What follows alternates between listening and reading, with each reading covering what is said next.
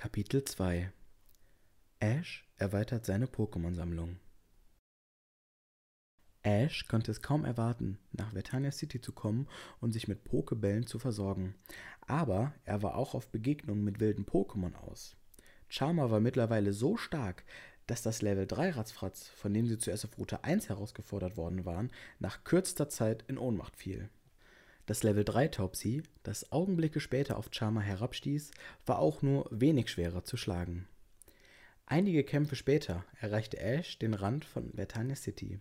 Sein erster Halt galt dem Pokémon Center, in dem er Charmers Gesundheit auffrischen ließ. Dann kehrte er zum Pokémarkt zurück. Hi, kann ich dir helfen? fragte der Inhaber, als Ash auf den Tresen zuging. Ash wählte sechs Pokebälle aus und zahlte 1200 Pokédollar. Ash wusste, dass Märkte in anderen Dörfern und Städten Superbälle und Hyperbälle verkauften, die robuster als Pokebälle waren, aber fürs Erste taten es auch die einfachen Pokebälle. Nach dem Verlassen des Markts erkundete Ash Vertane City. Beim Ortsausgang stieß er zufällig auf eine verschlossene Arena. Ein freundlicher Pokémon-Trainer, der vor dem Gebäude stand, sagte: Diese Pokémon-Arena ist immer zu. Ich frage mich, wer sie wohl leitet. Das Gebäude schien leer zu sein. Es waren keine Pokémon-Trainer auf eine Herausforderung aus. Und Pokémon-Trainer wissen, dass sich wilde Pokémon nie in Städte wagen. Also betrat Ash, auf neue Abenteuer und neue Pokémon hoffend, den nahegelegenen, staubigen Weg. Ein Holzschild in der Mitte eines Feldes lautete Route 2, Vertania City, Marmoria City. Plötzlich wurde Ash von einem Radfratz angesprungen. Charmer konnte das wilde, niederrangige Pokémon schnell verprügeln. Charmer erreichte Level 9 und lernte dadurch die neue Glut-Angriffsaktion. Weiter unten auf dem staubigen Weg erspähte Ash ein Backsteingebäude. Als er darauf zuging, wurde er von einem weiteren Radfratz angegriffen. Ash reagierte schnell und entschloss sich, es zu fangen, aber er wusste, dass er vorsichtig vorgehen musste. Um das Radfratz einzufangen, musste Charmer es schwächen, ohne es ohnmächtig zu machen. Ash setzte Charmers Kratzerattacken vorsichtig ein. Und schon war das Radfrat so schwach, dass Ash einen seiner Pokebälle nach ihm werfen und sein erstes wildes Pokémon fangen konnte.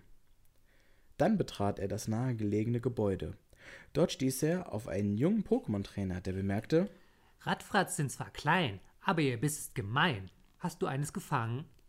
Weiter drinnen im Gebäude warnte eine Pokémon-Trainerin: Gehst du in den Matania-Wald? Sei vorsichtig, er ist ein natürliches Labyrinth. Nachdem Ash die Warnung zur Kenntnis genommen hatte, bemerkte er eine Tür auf der anderen Seite des Raums. Er ging hindurch und befand sich am Rand des Vertania-Walds. Ein Pokémon-Trainer hielt sich bei einem großen Baum auf. Als Ash auf ihn zuging, um ihn zu grüßen, sagte der Trainer: Ich bin ein paar Freunden hergekommen. Sie sind auf Pokémon-Kämpfe aus. Ash war sicher, ihnen zu begegnen, und das verhieß mehr Trainingskämpfe für Charmer. Ash war noch nicht tief in den Wald eingedrungen, als er ein wildes Raupi sah. Ash wollte das wilde Pokémon fangen und seiner Sammlung einverleiben, statt es ohnmächtig zu machen. Er befahl Charmer, den Pokémon-Käfer durch Kratzer zu schwächen. Kaum war das Raupi im Pokéball gefangen, zeigte Ashs Pokédex Informationen über es an.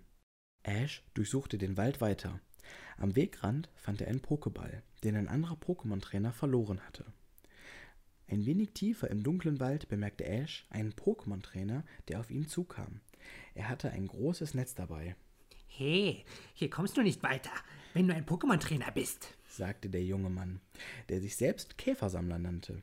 Käfersammler forderte Ash zu einer Pokémon-Schlacht heraus. Bevor Ash antworten konnte, griff Käfersammler in seinen Sack und brachte einen Pokéball mit einem Level 7 Hornlio zum Vorschein. Von Ashs drei Pokémon war Charmer das stärkste.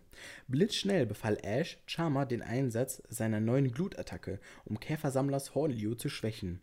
Dieser Angriff erwies sich als derart erfolgreich, dass Hornliu sofort ohnmächtig wurde. Aber die Schlacht war noch nicht vorbei. Der Rivale holte einen zweiten Pokéball hervor. Ein Level 7 Kokuna sprang heraus und griff Charmer an. Wieder attackierte Charmer mit seiner Glut. Kokuna war sichtlich geschwächt, konnte sich aber wieder sammeln und einen Schutzzug einsetzen. Charmer antwortete mit einem Kratzer. Die Schlacht tobte weiter. Am Ende wurde Charmer zum Level 10 befördert. Käfersammler wollte nicht aufgeben und schickte ein Level 7 Hornliu, sein letztes Pokémon, in den Kampf. Dieses Hornliu versuchte es mit Giftstacheln und Fadenschüssen gegen Charmer, aber glücklicherweise zeigten die Angriffe kaum Wirkung. Nach vier Kratzerattacken wurde Hornliu ohnmächtig und Käfersammler gestand seine Niederlage ein. Oh, ich habe keine Pokémon mehr. klagte Käfersammler, ein wenig geschockt davon, dass er drei Schlachten in Folge verloren hatte. Der siegreiche Ash verließ Käfersammler und wanderte tiefer in den Wald.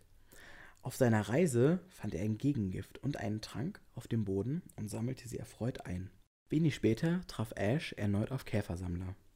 Die beiden Pokémon-Trainer befanden sich schnell wieder im Wettstreit, aber Käfersammlers neues Pokémon war schnell geschlagen. Ash verließ ihn und setzte seine Suche nach wilden Pokémon fort. Kurz darauf begegnete Ash einem wilden Level 5 Safkon. Er wusste, was zu tun war. Charmers erster Kratzer schwächte das Safkon genug, um es mit einem Pokéball fangen zu können. Ash zählte aufgeregt die vier Pokémon seiner Sammlung. Das war ein toller Anfang. Professor Eich wäre sicher stolz auf ihn.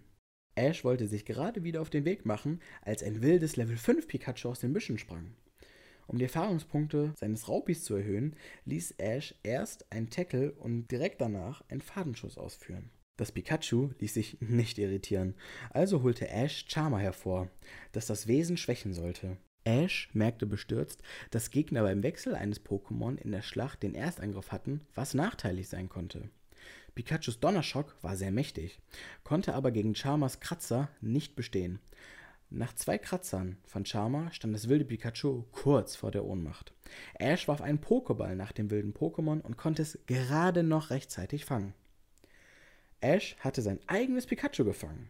Laut Pokédex ist ein Pikachu 40 cm groß, wiegt 13 Pfund und nutzt Elektrizität für seine Angriffe. Ash gab seinem neuen Pikachu den Spitznamen Pico. Entzückt bemerkte Ash, dass sein neues Pokémon bereits die Aktion Donnerschock und Heuler beherrschte. Obwohl Ashs Pokémon durchweg von ihren Schlachten geschwächt waren, hatte Charmer immer noch genug KP, um es mit einem weiteren wilden Pokémon aufzunehmen, dem Ash auf dem Weg nach Marmoria City begegnete.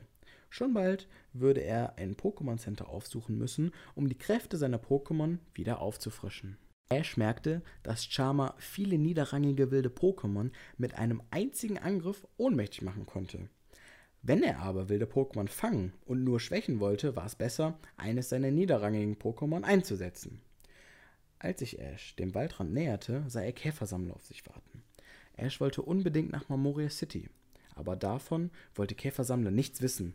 Hey, warte, warum so eilig? fragte Käfersammler, der einen Level 9 Hornliu mit der Einladung zur Schlacht hervorholte. Mehr als eine extrem heiße Glutattacke von Charmer war nicht nötig, um Käfersammlers Hornliu ohnmächtig zu machen.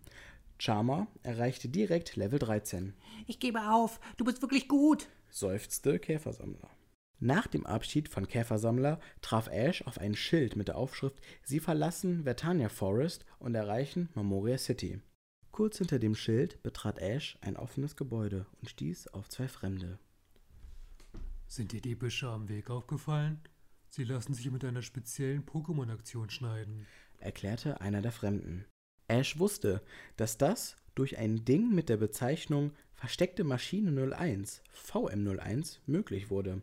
Mit einer VM01 konnte Ash einem oder mehreren Pokémon den Zerschneider beibringen. Es ließ sich in der Schlacht oder zum Beispiel zum Zerstören von Büschen einsetzen, die im Weg waren. Der zweite Fremde ermutigte Ash überall nach verschiedenartigen Pokémon zu suchen. Nach dem Gespräch mit dem Fremden bemerkte Ash eine Tür auf der gegenüberliegenden Raumseite. Es stellte sich heraus, dass es der Eingang zum zweiten Zweig der Route 2 war, der laut Ashs Karte nach Marmoria City führte. Zum Glück für seine übermüdeten Pokémon begegnete Ash auf diesem Teil der Route 2 keinem wilden Pokémon oder Pokémon-Trainer. In Marmoria City angekommen, begab sich Ash direkt zum Pokémon Center, um alle seine Pokémon heilen zu lassen. Willkommen in unserem Pokémon Center. Wir kurieren deine Pokémon und verhelfen ihnen wieder zu perfekter Gesundheit. versprach die Frau hinter dem Tresen. Ash überreichte ihr erfreut seine Pokebälle. Seine Sammlung bestand jetzt aus Charmer sowie Safkon, Raupi, Radfratz und Pico, dem Pikachu. Als seine Pokémon wieder kampfbereit waren, wollte Ash Marmoria City erforschen. Er wusste, dass es irgendwo in dieser Stadt eine Arena gab, in dem Rocco, ein weltbekannter Pokémon-Trainer, zu finden war. Wenn Ashs Pokémon Roccos Pokémon schlagen könnten, würde Ash mit dem offiziellen Felsorden der Pokémon-Liga ausgezeichnet. Der Kampf mit Rocco würde sehr schwer werden. Es war allgemein bekannt, dass Rocco ein gut trainiertes Level 12 Kleinstein und ein Level 14 Onyx hatte, die mächtiger als alle Pokémon waren, denen Ash bisher begegnet war. Ash musste diesen Felsorden haben. Um Rocco schlagen zu können, musste er die Kraft seiner Pokémon erst durch Kämpfe mit niederrangigen Pokémon wieder steigern. Er musste auch den Markt von Mamoria City aufsuchen und sich mit einigen nützlichen Dingen versorgen. Ash ging schnell durch die Stadt. Er hatte eine Mission zu erfüllen.